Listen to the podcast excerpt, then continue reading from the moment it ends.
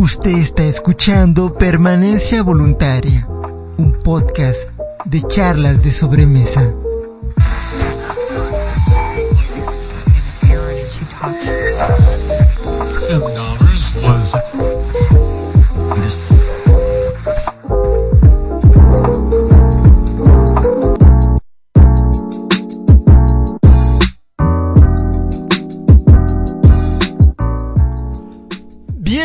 A este segundo episodio de Permanencia Voluntaria, un podcast de conversaciones, charlas random que a veces no pueden llegar a tener mucho sentido, quizás sí.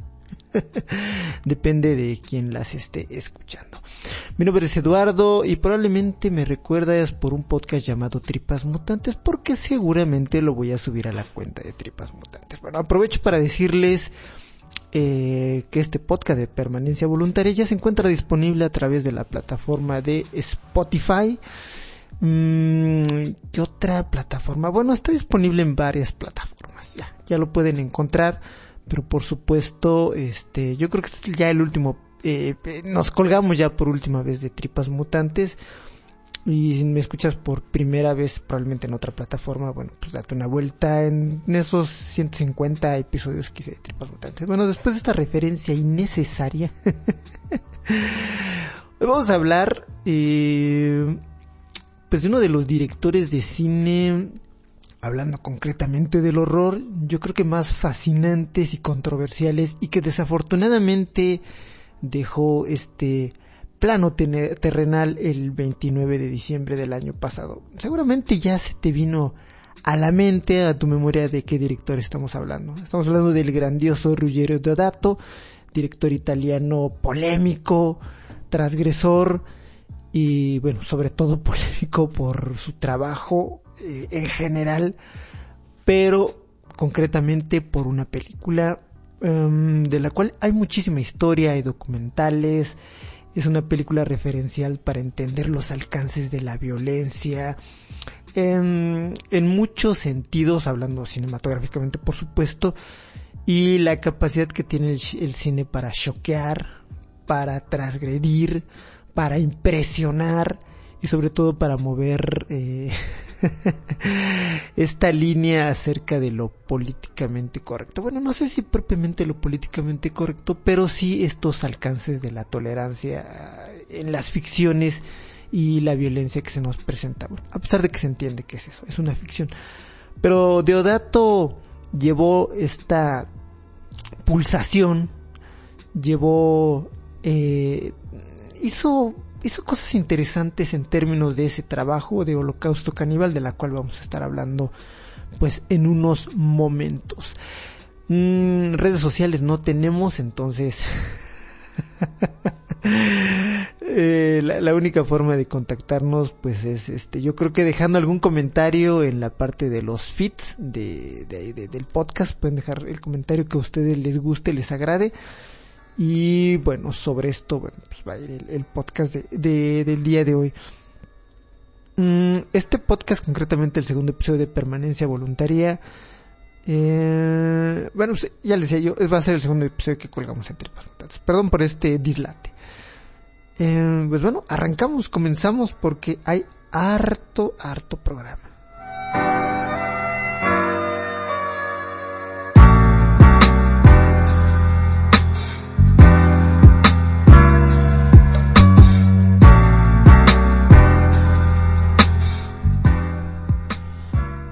Bueno, eh, usted escucha, damita caballero, que me está, valga la redundancia, escuchando ahora mismo, seguramente ha escuchado hablar acerca de Holocausto Caníbal. Quizás sí o quizás no. Yo espero que sí, pero estoy dando por sentado demasiadas cosas. Es una película sumamente controversial en muchos sentidos, ya di un poco del antecedente del director, quien manufacturó esa película. Y hay una anécdota, yo tengo una historia muy personal con Holocausto Caníbal eh, quienes han seguido el anterior podcast, bueno, creo que ya lo saben, pero quienes escuchan por primera vez eh, permanencia voluntaria o están siguiendo este podcast, bueno, no está mal volverlo a contar. Eh, y creo que tal vez en este sentido algunos se pueden identificar por esa aproximación a, Holocausto Caníbal o a este tipo de cine em, transgresor. Feo. Hace muchos años eh, existían se suena un poquito así como hace muchos años, bueno, hace algunos años, vamos a ponerlo así, hace algunas décadas. Yo creo que todavía en la década pasada existían, y yo creo que me atrevo a especular, todavía persisten y subsisten algunos videoclubes en donde, bueno, eh, hago un poquito de retrospectiva, los videoclubes funcionaban como estos especies de, de cines, eh, bueno, lugares donde tú podías llegar, por supuesto sacar tu membresía, y poder rentar películas y llevarlas a tu casa y verlas pues cuantas veces quisieras durante el tiempo en el que habías pagado la respectiva renta. Bueno, estaban por supuesto los, los videoclubes grandes de, de, de, de factoría como Blockbuster, eh, aquí en México estaba Videocentro, había estos videoclubes, ¿no? Pero también estaban estos pequeños videoclubes eh, de, de la colonia, eh, de, la cercanía que eran administrados por familias, bueno, un negocio familiar como tal, y era toda una industria, eh, bueno, es que cuando hablamos de la industria del VHS es hablar también o remitirnos a una, pues es mucho, con, bueno, es, es un contexto muy interesante narrativamente hablando para entender cómo ha evolucionado el consumo de contenidos el VHS detona como esta posibilidad de llevar el cine a, tu pantalla, a tu casa y que lo puedas ver cuando tú quieras. Es, es, es el primer paso al video on demand y bueno, después vinieron este las cableras y después vino por supuesto pues otro tipo ahí de avances hasta lo que finalmente hoy tenemos como el, streaming. Pero bueno, hace muchos años la, la industria del, del VHS, bueno, de los formatos caseros fue esta punta de lanza de llevar estas películas, series o lo que tú quisieras ver a, la comunidad de tu hogar y pues, pagando la respectiva suscripción, ¿verdad? O la respectiva renta. Eso no ha variado. bueno, como parte de la detonación de los formatos caseros que podían ser rentados, eh, esto abrió también la posibilidad a un nicho más allá del mainstream, es decir, mucho más allá de, pues probablemente que ibas a rentar la película de E.T., la película de Indiana Jones, los estrenos, los clásicos, no, habría la beta, la posibilidad para ver un cine transgresor o un cine independiente o un cine que no tenía probablemente distribución en salas comerciales o que probablemente nunca fue visualizado en salas comerciales. Se detonó una industria paralela a la industria del video home, que eran películas exprofeso que se, se hacían para, para, para estos formatos. Pero bueno, no es el caso de Holocausto Caníbal. ¿Por qué la traigo o, la estoy ahí colando dentro de este subtema que estamos aquí contando y abordando? Bueno, porque si mal no recuerdo, Holocausto Caníbal sí tuvo un estreno comercial en México. Estaba yo revisando la hemeroteca hace algún tiempecito y sí, sí se estrenó en México. Pero, pues, eh, pues bueno, con la llegada de, de, bueno, con la internalización también del cine, pues había películas que probablemente no tenían cabida en, cartelera o pues o probablemente pocas personas las vieron, ¿no? Entonces había la posibilidad de verlas en un formato físico. Y dentro de este de este nicho de películas este, raras, extrañas, pues por supuesto estaba el horror y dentro del horror estaba esta vertiente de películas que eran muy explícitas y que tenían que ver con canibalismo, es decir, e, e, el terror en un estado ¿cómo llamarlo? no puro, pero sí de lo más explícito posible. Y dentro de estas películas, por supuesto, estaba Holocausto Caníbal. Volviendo nuevamente a la referencia de mi niñez, recuerdo que en el videoclub de mi localidad, pues este, había una sección, la sección de películas para adultos, pero por supuesto también estaba la sección de películas eh, de terror, y había un apartado en donde estaban unos increíbles pósters que te daban la bienvenida a esa sección. Y recuerdo que dentro de esos pósters estaba Holocausto Caníbal. Y recuerdo que fue un póster que me dejó sumamente perturbado durante muchísimo tiempo. Porque era, un, era el póster internacional en donde podemos ver a alguien empalmado. Y era, era, era, era, tremendo el póster. Eh, y bueno, a mí la verdad es que me dejaba impresionado, a mí y a mis amigos. Y había como esta necesidad inherente de ver esa película, pero pues lógicamente no te la rentaban y por supuesto mi abuela no me la iba a rentar, ¿no? Entonces era como complicado, ¿no? Acceder. Pero generaba una, una fascinación y un morbo, este, en mí y en otros pequeños, pues el ver de qué se trataba esa película, digo, recuerdo otros pósters ahí también que estaban de temática parecida, pero bueno, Holocausto Caníbal me generó muchísimo morbo. Pasaron muchos, muchísimos años después, bastantes diría yo, para que pudiera yo ver eh, Holocausto Caníbal. Digo bastantes porque no fue hasta, pues creo que ya en la universidad, eh, que pude acceder a ella, no porque no pudiera, sino porque pues, pasaba el tiempo y tus prioridades cambian y bueno, un día finalmente me decidí a verla y debo decir que, que me dejó impactado.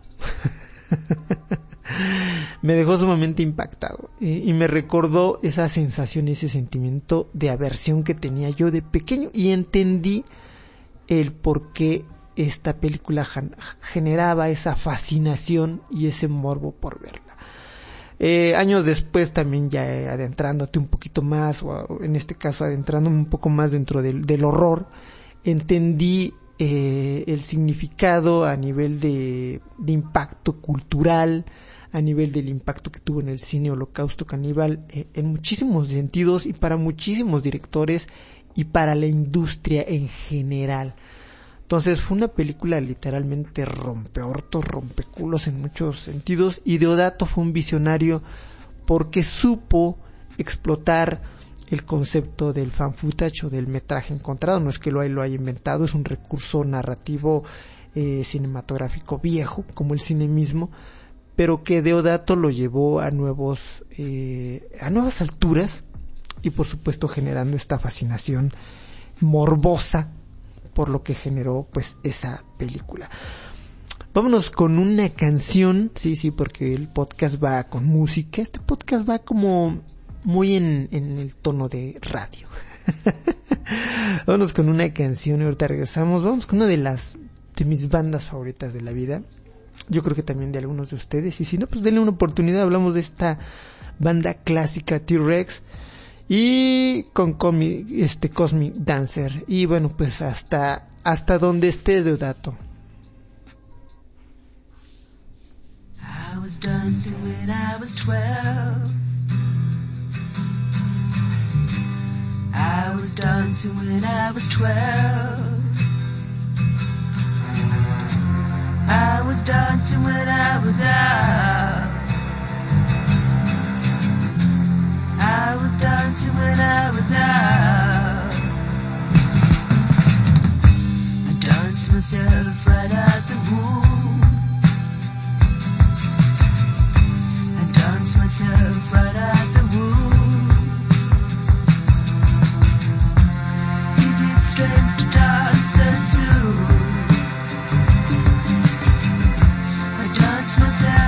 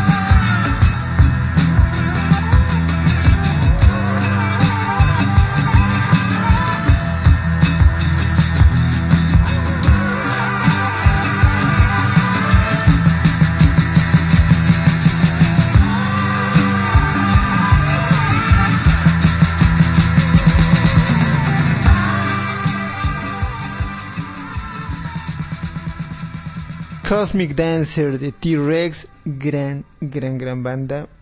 Si no la han escuchado, denle una oportunidad. y bueno, continuamos con el tema de... ¿De qué estamos hablando? Ah, sí, de, de, dato, perdón. Es que se me va el pedo de repente.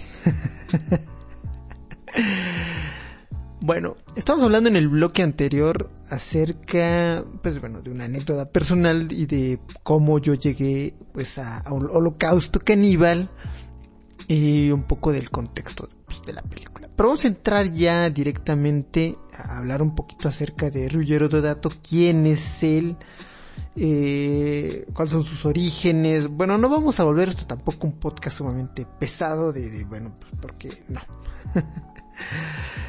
Bueno, el trabajo de Deodato, si bien no es tan extenso como nos pudiéramos imaginar, sí es sustancioso en muchísimos sentidos.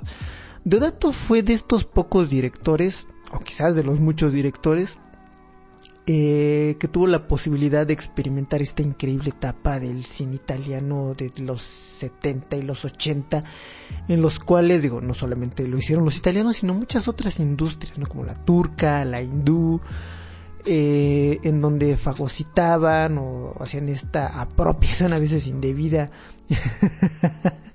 de conceptos eh, hollywoodenses para trasladarlos a una industria propia, ¿no?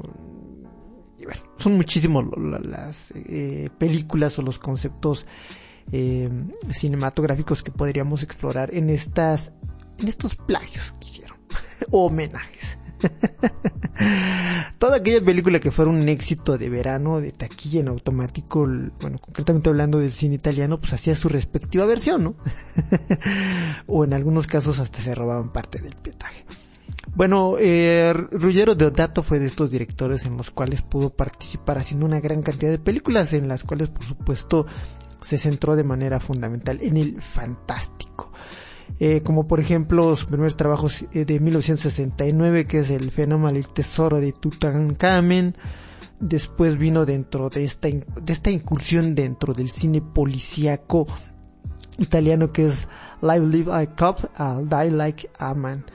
Y después vino el, el primer atisivo o la primera incursión dentro del concepto de la exploración o dentro de este concepto del holocausto, el holocausto caníbal, toda esta fascinación. Con Jungle Holocaust de 1977, que también fue llamada de, otro mundo, como, de otras maneras como mundo caníbale, este mundo salvaje, The Last Cannibal War, el infierno caníbal. Eh, ocurría algo muy chistoso. Eh, bueno, no chistoso. Es algo que ocurría con las traslaciones Evidentemente cuando vendían las películas al mercado internacional, a otras eh, latitudes, pues había cambios o modificaciones al nombre original, pues para que no sé, en, no sé, en México tuviera un nombre más atractivo, o quizás Holocausto Caníbal podía parecer muy agresivo, entonces hacían, matizaban o hacían ahí la traslación, lo tropicalizaban, ¿no? Eso sucedía con una, una parte importante, bueno, con prácticamente todas las películas, ¿no? Y Después vendría The Conqueror Afraid de 1979, este que es por supuesto esta película que se eh, que estaba en esta eh, temática de las disaster movies eh, que tenía que ver con incendios en, en, edificios, terremotos y por supuesto accidentes que tenían que ver con la naturaleza y por supuesto dentro de esta temática estaban pues no sé, lo, las tragedias, bueno, no las tragedias, este, estos conatos de tragedias, eh, emergencias que, que era al, tomar un vuelo, ¿no? Como Aeropuerto 77, el Concorde, y bueno, los peligros que era viajar, ¿no? Que, te citaban en esto, en una película en la cual la historia transcurría dentro de un vuelo, pero que no sé, sufría un accidente o traía algún tipo de desperfecto el avión o era secuestrado por terroristas, qué sé yo, traía este tipo de temática y bueno, sobre eso desarrollaban todo el drama eh, que era pues estas historias que se generaban en un avión. Concord eh, 79, pues es una película italiana que iba, pues, trataba de ahí de hacer su, su, respectiva luchita dentro del nicho. Y en 1980 llega finalmente Holocausto Caníbal. Película muy, muy controversial. Eh, por muchas razones. Creo que abordar gran parte de ellas me parece que ahorita ya la distancia es un poquito ya no digo redundante, pero yo creo que ya todos, bueno, no todos, asumo demasiado. Creo que quizás algunos ya saben la historia que hay detrás acerca de Holocausto Caníbal, porque es una película sumamente polémica. Les decía yo que es una película, o más bien dicho, Deodato supo utilizar de manera increíble el concepto del fan footage o del metraje encontrado, algo que después, un fenómeno similar ocurriría en los 90 con este, el proyecto de la bruja de Blair, que es una película que se mercadeó, por supuesto, previa a la experiencia de Holocausto Caníbal como una película en la cual se jugaba con esta delgada línea de que los hechos que habían ocurrido tal vez eran verdad y eh, jugaron con elementos eh, propios que Deodato utilizó para la promoción de la película. De ahí, ahí podemos entrar dentro de qué tanto fue accidental y qué tanto fue este a, propósito o, diseñado por el mismo Deodato para que la película generara esta controversia. De entrada, la, la película tiene un tema que es sumamente controversial era esta cuestión de exotizar culturas, ¿no? Porque la película la sitúan dentro del Amazonas, en donde por supuesto un grupo de, ya sabemos, de estos típicos, eh, bueno, los protagonistas son estadounidenses, pero son más italianos que otra cosa. Es una película que evidentemente estaba destinada al mercado americano y es el mercado fuerte. Y bueno, pues nos sitúa tres este, documentalistas que van al Amazonas siguiendo la pista previa de otra expedición para tratar de encontrar pistas acerca de qué fue lo que encontró. Bueno, eh, encuentran la cámara y después de ver el video se dan cuenta de lo que pasó. Y, y es una película que viéndola con sus respectivos asegúnes y con... Ah, con con, con, con harto valor, este, e, entiendes que mucho de lo que le pasa pues a los protagonistas de este metraje encontrado se lo merecen. no, sé, no sé si Deodato implícitamente o exprofesamente plantea o, o, expone dentro de esta ficción lo mm, un poco acerca de esta parte del colonialismo que tuvieron concretamente culturas europeas para con americanas, africanas, en esta eh, exotización y este abuso, porque básicamente es lo que llegan a hacer estas personas, llegan según con la intención de documentar a una tribu perdida eh, y que bueno, pues trae todas unas historias al respecto, pero sucede algo en el trayecto. No les voy a contar qué, porque si no la han visto, pues para que la vean. y que es lo que finalmente detona una serie de abusos y que eventualmente pues la tragedia pero la película también estuvo rodeada y yo creo que es cuestionada creo que más allá de, de, de lo brutal de la historia es que dentro de la película ocurren eh, la vejación y el asesinato de animales y esto pues es controversial en muchísimos sentidos y, es como el, parte del legado que trae la película, el que es una película que sí realmente maltrató y mató animales para la realización de esta. Entonces, hay dentro de las cosas cuestionables. Pero importante matizar, la película es un producto de su época. ¿Ok? Eso es importante. Es una película producto de su época. Hoy en día, pues algo como esto no se puede hacer de entrada porque pues, ni siquiera podría ser exhibida, ¿no? O al menos digo si le quieres dar como una exhibición comercial. Digo, además no existe la necesidad, digo, para eso existen los recursos, este, los efectos especiales, audiovisuales, digo, pero bueno, no falta ahí algún trastornado. Mm, y bueno, pues esto fue lo primero, hablando ya en un tema histórico, lo que generó cierta repulsión, eh, fue parte del proceso de repulsión que tuvo la película. Y bueno, Deodato como parte de la promoción de la película hizo que los actores desaparecieran por varios meses, se habla de cerca de un año, pero varios meses, pero una vez que la película se exhibió en cines italianos, pues generó muchísima, muchísima controversia, porque les da una sensación sumamente realista de lo que había ocurrido, o sea, de verdad, el, aquí el recurso del fan footage del metraje encontrado lo utilizó de manera increíble el, señor Deodato, ¿no? Entonces la justicia italiana lo llamó a cuentas, le dijo, oye, pues, pues platícanos acerca de tu película porque existen denuncias de que pues efectivamente esta película es real, ya bueno, de dato ahí hizo movimientos, se presentó ante la justicia, llevó a los actores y les dijo pues aquí están vivitos, coleando y ninguno de ellos tiene ningún tipo de, de herida, ¿no? Eh, y bueno, esto fue creando como, no una leyenda maldita, pero sí parte de un legado que tiene que ver con el escándalo propio que generó la, la, la película, ¿no? Eh, y bueno, pues eh, Holocausto Caníbal fue un exitazo en taquilla. Eh, el morbo vende. Este, ahora viene aquí a ver una pregunta. Cabría la pregunta que muchos probablemente se harán. ¿La película realmente vale la pena? Más allá del morbo, más allá de, de, de toda esta leyenda negra o todas estas cuestiones o de lo controversial. Sí, sí vale la pena.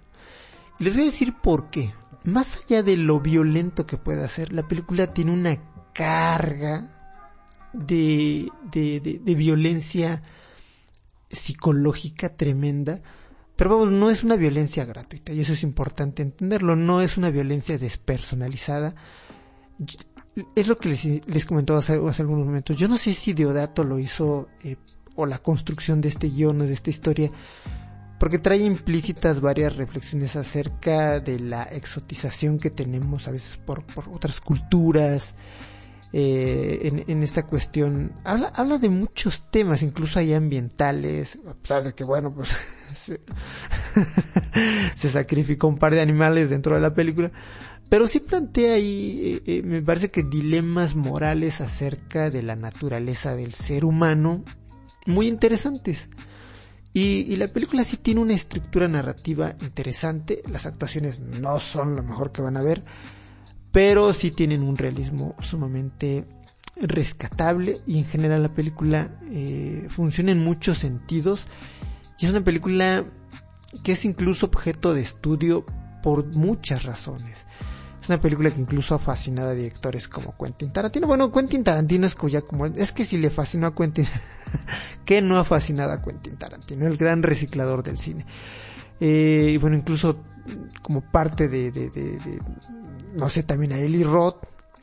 Eh, que bueno, que es el director de, de Hostal que incluso después es una película eh, Infierno Verde, que es una especie de homenaje al pues cómo llamarlo, este subgénero de exploitation, eh, de, porque bueno, también es importante decirlo, Holocausto Caníbal generó también una oleada de películas este que intentaban subirse a la ola del éxito del morbo que, generó lo el, trabajo de Deodato y que pues bueno tenía únicamente la, la misión pues de generar dinero pero eh, si ya lo que hizo Deodato nos parecía incluso, bueno, podría parecer de mal gusto, lo que hicieron otros directores era, bueno, si lo que Deodato hizo violento, lo voy a hacer yo diez veces más violento, pero ya luce tan, tan, como, tan gratuito, eh, vamos, no, no, no tienen, salvo, yo creo que un par de películas que están en ese sentido, tal vez podrían ser rescatables.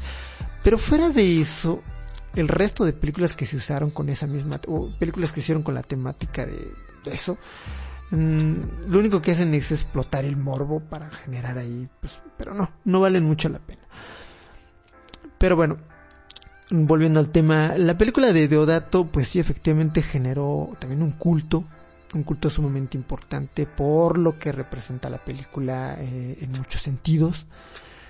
Y bueno, pues incluso Eli Roth le hace un homenaje, bueno, le hace un homenaje a varios directores, a, Takashi Miike por supuesto, sale creo que en Hostal 1 y Deodato sale en Hostal 2, como estas personas que van allá a disfrutar de estos placeres extraños, no les cuento más si no han visto Hostal.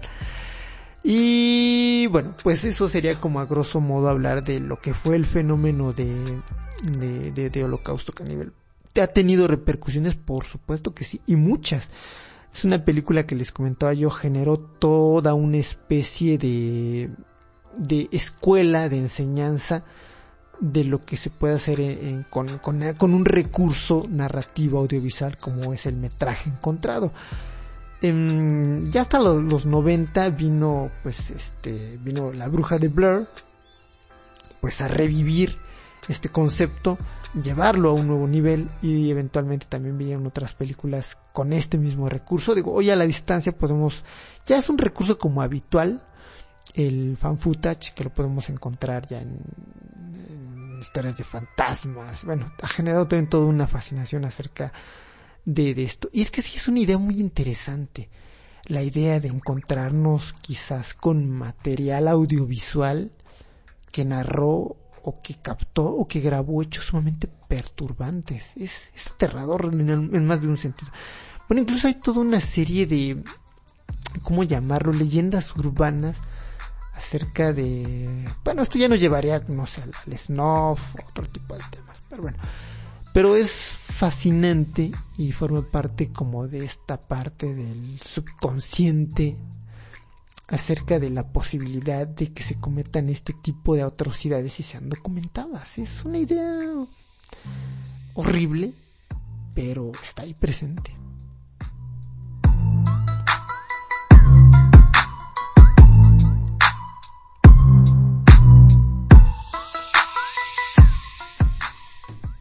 Y bueno, Deodato después de Holocausto Caníbal, este, mm, ya no hizo como, ya no tuvo nada más relevante, eso hay que decirlo. Se dedicó a hacer películas, y estuvo trabajando en la televisión mucho tiempo.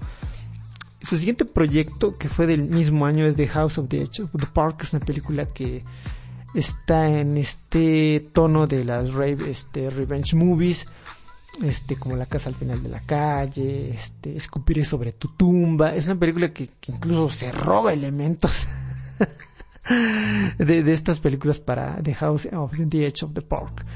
Y después vino otras cosas como Riders of the Atlantis, The Barbarians, eh, Fountain of the Dead, cosas como esas. Mm, lo último de Deodato que yo recuerdo, esa, que no recuerdo exactamente, participó en una antología, que esa sí la vi, déjenme la recuerdo. Es una antología muy recomendable, en la cual están otros directores como Daichi Nagisa, esta directora a la cual lo podemos recordar por Tokyo Gore Police, estaba el defenestrado Uwe estaba quien más, estaba José Mojica, estaba, déjenme acuerdo que otro director estaba Richard Stanley, estaba Sergio Estivaletti, estaba Nacho Vigalón y por supuesto Ruggero Dodato. Era una antología, no recuerdo ahorita exactamente, maldita sea, no me acuerdo del nombre de la antología, pero es una antología muy interesante porque están todos estos monstruos del cine y, y, pues me parece que si bien las antologías tienen como esta naturaleza de que algún, probablemente uno de los cortos sea irregular, pero tener a estos directores del género pues es definitivamente una gozada este, les debo el nombre del, en estos momentos del, del director. Bueno, lo voy a googlear, no, no, no debería hacerlo. Porque en teoría yo vine preparado. Pero pues bueno, vamos a hacer una pequeña eh, excepción. Mm, vamos a googlear Ryu Jero Deodato. Vamos a ver, aquí está Rogero Deodato. Y déjenme lo busco porque si lo... Rayos, es que cómo se me fue a olvidar. Pero sí, es una antología que vale mucho la, la, pena. Este, ahora ya les digo el nombre, perdón por este dislate. Pero bueno, es, es la magia del en vivo. no, bueno, no estoy en vivo, pero ojalá. Ahora les digo, ah, ya me Es de Profane Exhibit, la exhibición profana. Es una, es una antología de 2013 y vale mucho la pena. Ojalá le den una oportunidad. Y después de una película, déjenme acuerdo, porque esa es, creo que la última que vi de Deodato, que es The Ballad in the Blood, que es una película que es una especie de recreación de un crimen que ocurrió en Italia y bueno, ya después de eso Deodato hizo como más cosas que tenían que ver con la producción. Siempre estuvo presente la, la, la idea de Deodato de hacer una Holocausto Caníbal 2.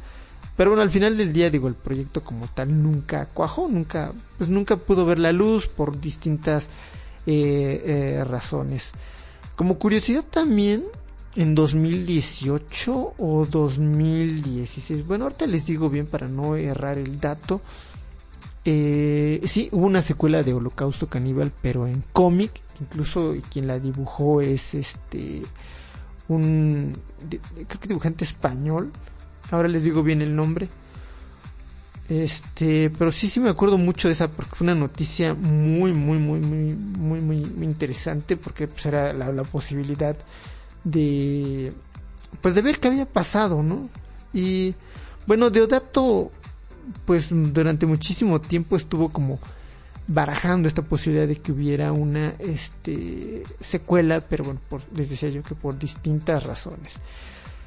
Bueno, eh, quien la dibuja esta, esta secuela es Miguel Ángel Marín. Este, en, pues esta secuela de, Holocausto Caníbal. y curiosamente la, la, secuela está escrita por Rullero de Dato y trae la ilustración de Miguel Ángel Martín. Digo, por si alguien quiere buscarla o adquirirla, pues bueno, lo, puede hacer.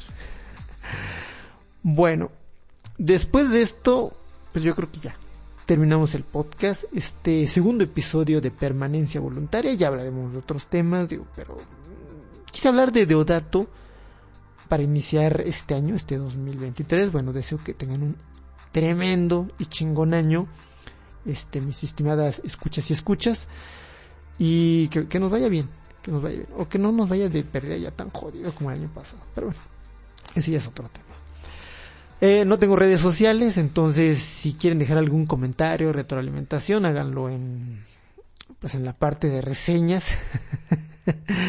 y suscríbanse, eso es importante. Este, estoy aquí mendigando las suscripciones. Suscríbanse y comenten, es importante para saber si les gusta el proyecto o si no, pues ya, tiramos a la basura, chinga su madre, no vuelvo a grabar.